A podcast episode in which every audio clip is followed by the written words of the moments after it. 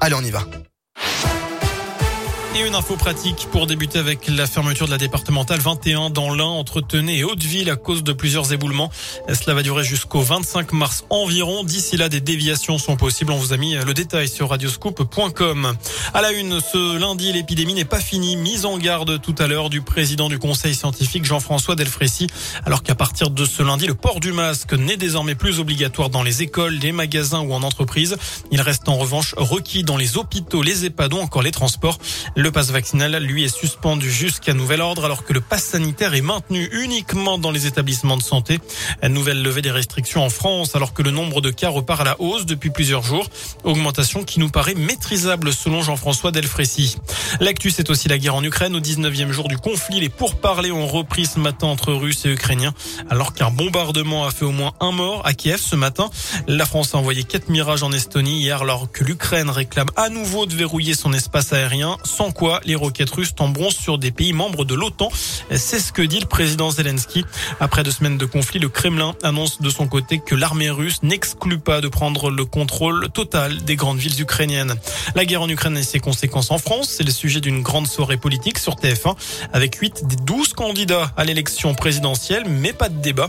Seront sur le plateau Emmanuel Macron, Anne Hidalgo, Yannick Jadot, Marine Le Pen, Jean-Luc Mélenchon, Valérie Pécresse, Fabien Roussel et Éric Zemmour. Émission en direct à partir de 20h20. Et puis notez que le gouvernement présentera son plan de résilience. Mercredi, des aides aux entreprises et aux particuliers face à l'augmentation des prix des carburants, de l'énergie et des produits alimentaires. Jean Castex avait déjà annoncé samedi une remise de 15 centimes par litre pour les Et d'ailleurs, est-ce que c'est une bonne mesure? C'est la question du jour sur radioscoop.com. Vous avez jusqu'à 19h pour répondre sur notre site internet. Dans le reste de l'actu direction la Saône-et-Loire et pas de panique si vous voyez des canadaires dans le ciel demain. Deux seront en manœuvre ce mardi dans le cadre d'une formation des pompiers spécialistes de feux de forêt.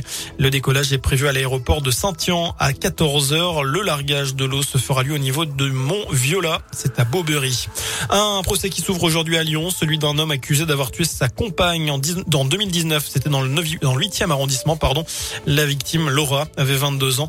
Il l'avait roué de coups et l'avait laissé à Le verdict est attendu vendredi.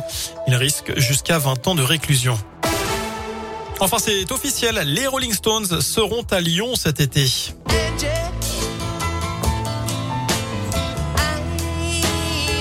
Le mythique groupe de rock britannique qui sera à l'OL Stadium le 19 juillet.